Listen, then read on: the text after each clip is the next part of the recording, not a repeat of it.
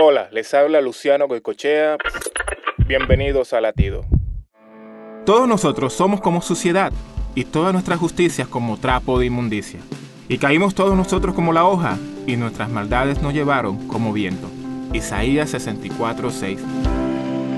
En el pasado, nuestros intentos de justicia eran como trapos sucios, estropeados por el pecado y las motivaciones egoístas.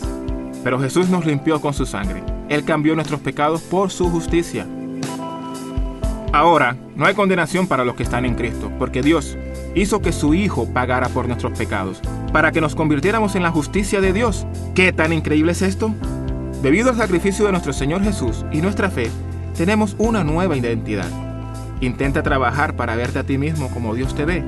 Tú eres justo, tú eres santo, tú eres amado. Latido les llega a través del ejército de salvación.